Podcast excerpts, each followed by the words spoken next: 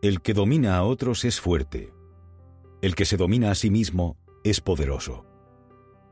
La principal batalla que debemos librar es con nosotros mismos. No son los hechos los que nos alteran, sino nuestra interpretación sobre esos hechos. No son las personas las que nos alteran, sino nuestros juicios sobre esas personas. No siempre puedes controlar lo que ocurre o las reacciones de los demás, pero siempre puedes controlarte a ti mismo. Para ello es muy útil no estar continuamente etiquetándolo todo en bueno o malo. Cuando desaparece el juicio, la vida adquiere otra dimensión, otro color. Dan Millman, en su obra El guerrero pacífico, dice, Ni tu decepción ni tu cólera son provocadas por la lluvia. La lluvia no es más que una manifestación normal de la naturaleza. Tu decepción a causa de la merienda estropeada y tu alegría al regresar el sol son ambas frutos de tus pensamientos. Cuando te dominas a ti mismo nada te puede alterar, ni la adversidad, ni las personas, ni nada.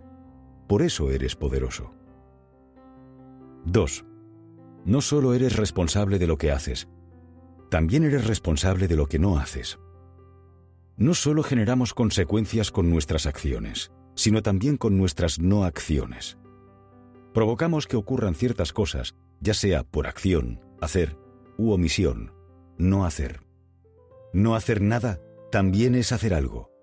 Cualquier movimiento que hacemos en un sentido u otro genera reacciones de una u otra índole.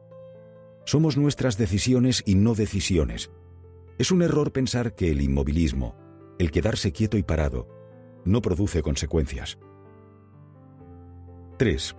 De esta manera, existencia e inexistencia, lo difícil y lo fácil, lo largo y lo corto, lo alto y lo bajo, permiten conocer lo uno y lo otro.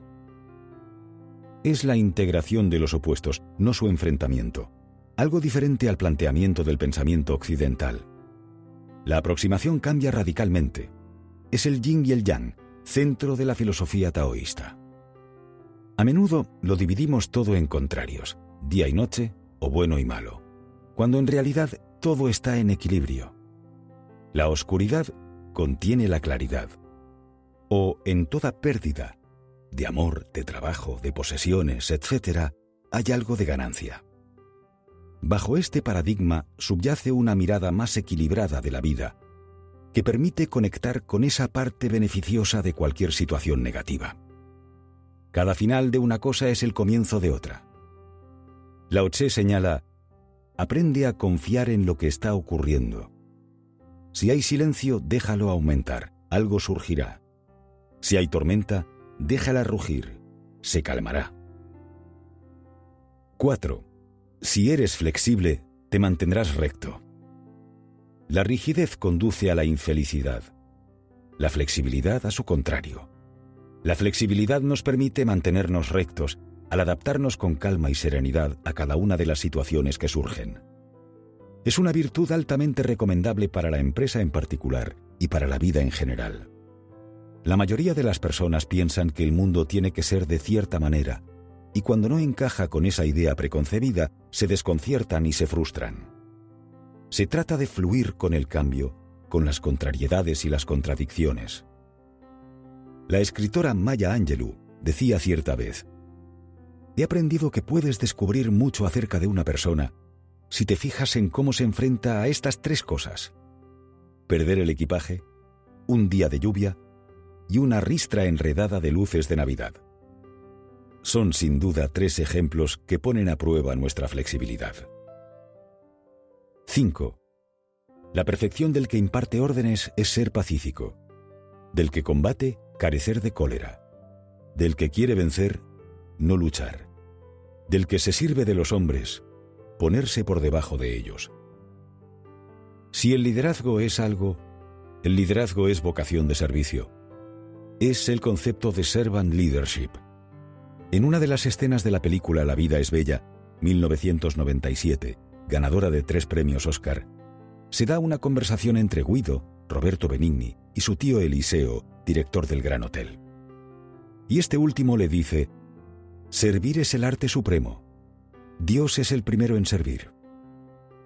Tenemos una idea equivocada de lo que es el liderazgo que es algo más normal y sencillo de lo que parece a primera vista. Algunos, sin embargo, confunden liderazgo con popularidad, prestigio o glamour. Nada que ver con eso. La función del líder es estar a disposición de su gente, porque es la gente la que hace que las cosas ocurran. 6. El hombre corriente, cuando emprende una cosa, la echa a perder por tener prisa en terminarla. Toda gran marcha comienza con un primer paso. Y un paso más otro paso, más otro paso, más otro más, acaban haciendo todo el camino si uno se da el tiempo suficiente.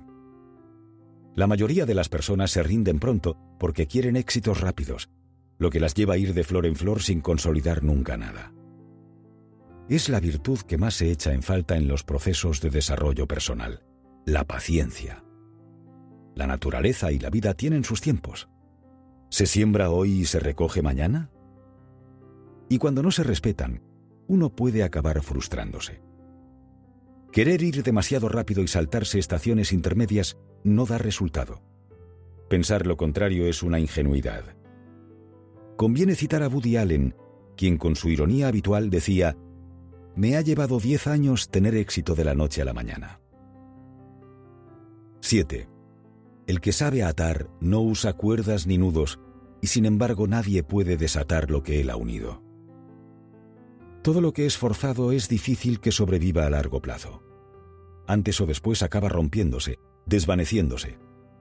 Por el contrario, todo lo que se hace desde el convencimiento, desde el bien y la ganancia mutua, suele perdurar con el paso de los años. Las cosas importantes de la vida, afecto, lealtad, compromiso, no se pueden comprar incluso por mucho dinero que uno esté dispuesto a pagar por ellas. Hay que ganárselas. Se pueden retribuir ocho horas de presencia física en un trabajo, pero nunca el compromiso de una persona. Las cosas más valiosas que podemos aportar los humanos son las que damos libremente, y para ello conviene recordar que antes de pensar, sentimos. Liderar es movilizar emociones. Los grandes líderes dan un gran sentido al trabajo de las personas. Antonio Damasio, Premio Príncipe de Asturias de Investigación Científica, lo expresa bien. No somos máquinas pensantes que sienten, sino máquinas con sentimientos que piensan. 8. En el mundo no hay nada más sumiso y débil que el agua. Sin embargo, en atacar lo que es duro y fuerte, nada puede superarla. Lo débil y lo tierno vencen lo duro y lo fuerte. El agua no tiene una forma definida, pero pulveriza las rocas. Es el soft power. El humanista Brian Bowling afirmaba, la diplomacia te saca de un problema en el que el tacto te hubiera evitado meterte. Así funcionan las relaciones personales. La verticalidad a la hora de tratar con la gente no suele ser la mejor praxis. La dureza a menudo destruye. La suavidad, con frecuencia, esculpe.